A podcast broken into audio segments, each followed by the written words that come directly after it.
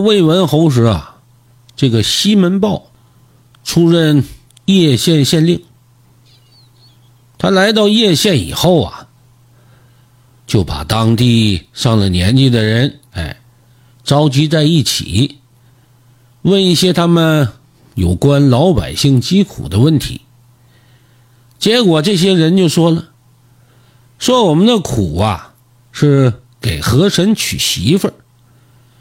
因为这件事情呢，使得我们这里呀越来越穷了。”西门豹一听，哦，这是怎么回事啊？哎呀，这个叶县的乡绅和县吏，每年都要向老百姓征收税赋、搜刮钱财，收取的这笔钱呐，得有好几百万呐。他们只用其中的二三十万为河伯娶媳妇儿而和巫婆一同把剩余的部分呢。就给分了。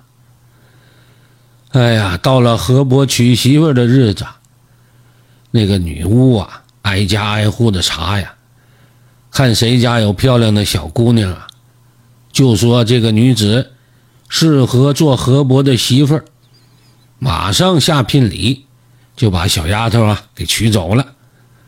回去之后啊，给她洗澡、洗头，收拾干干净净的。做新的丝绸花衣，让他独自居住，并且还得戒斋，并为此呢，还在河边上给他盖房子，让那个女孩啊在这里住。张灯结彩的，还要挂起赤黄色和大红色的绸帐。这女的住在里面，就这么有十几天吧，大家伙又一起。装饰点缀好，哎，给他弄得像嫁女儿似的，整个大床铺，让这个女子坐在上面，然后啊，就把这床啊飘到河里边。起初在水面上飘着，可是飘了几十里地呀，就沉了。那些个有着漂亮闺女的人家呀，就担心这巫婆把孩子。嫁给河伯，害怕呀，就带着闺女远远的就跑了。就是因为这个缘故，现在呀，咱这里的人是越来越少啊，以至于更加贫困。这种情况啊，到现在呀，已经很久了。老百姓中间都流传着俗语：假如不给河伯娶媳妇儿，就会大水泛滥。把那些老百姓都淹死。西门豹一听，哦，还有这么回事啊？那得了，等到河伯娶媳妇的时候，呃，希望诸位啊，告诉我一声，我也到河边啊去送送新娘去。哎呀，好，好，好，大人呐，一定告诉你。到了河伯娶媳妇的日子，西门豹到河边。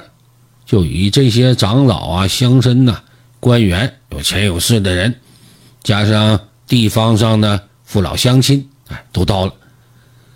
看热闹来的老百姓啊，得有两三千人呢。那个女巫啊，是个老婆子，已经七十多岁了。跟着来的女弟子啊，能有十来个人，都是穿绸裹缎，站在老巫婆的后面。西门豹看了看，哎，这河伯媳妇呢？我怎么没看到啊？把她喊过来，我看看长得漂亮不漂亮啊？下面有人马上啊就把那女子扶出了帷帐，来到西门豹的面前。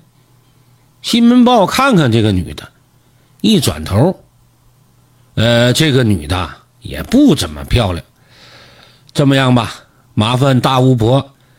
替我们到河里呀，去禀报河伯，呃，说咱们啊要重新找过一个更漂亮的女子，迟几天就给她送去，跟他商量商量啊，看他同意不？说完话一摆手，立刻有几个差役啊上前就一把把那大巫婆就给抱起来了，顺手就给扔河里了。那巫婆没扑腾几下就没影了。过了一会儿，看见巫婆呀也不露头了。新闻报接着说了：“哎，这巫婆为什么去这么久了？这怎么还不回来呀？”呃，来来来，叫他一个弟子过去吹吹。结果又把一个弟子啊给扔河里去了。又过了一会儿，一看，哎，这个弟子为什么也去这么久啊？再派一个人去催催他们。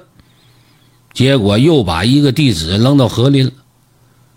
总共扔了三个弟子，那新报一看，哎呀，这个巫婆弟子这些都是女人，可能啊这个事情说的不是很清楚，呃，请众位乡绅替我去说明情况吧。又把乡绅扔到河里了。这时候西门豹弯着腰啊，恭恭敬敬的面对着河站了很久，就跟他等着。那些长老啊、县吏呀，在旁边看呢，都是心惊肉跳啊，都害怕。这时候，西门豹又说话了：“哎呀，这个巫婆乡绅都不回来，怎么办呢？不行，你们这些县吏长老去河里吹吹。”那些人吓得咕噔跪地下，一个劲儿磕头啊，把脑袋都磕破了，鲜血直流啊。脸色煞白，新报一看，行了行了，暂且留下你们啊，再等会儿再说。过了一会儿啊，这个新闻报又说了：“呃，县吏可以起来了。看样啊，这河伯留客要留很久，你们就散了吧，离开这儿回家吧。”叶县的官吏和老百姓啊。通过这一手，可都吓坏了。从此以后，可没人再敢提起河伯娶媳妇的事情。这个小段到这就讲完了，感谢您的收听。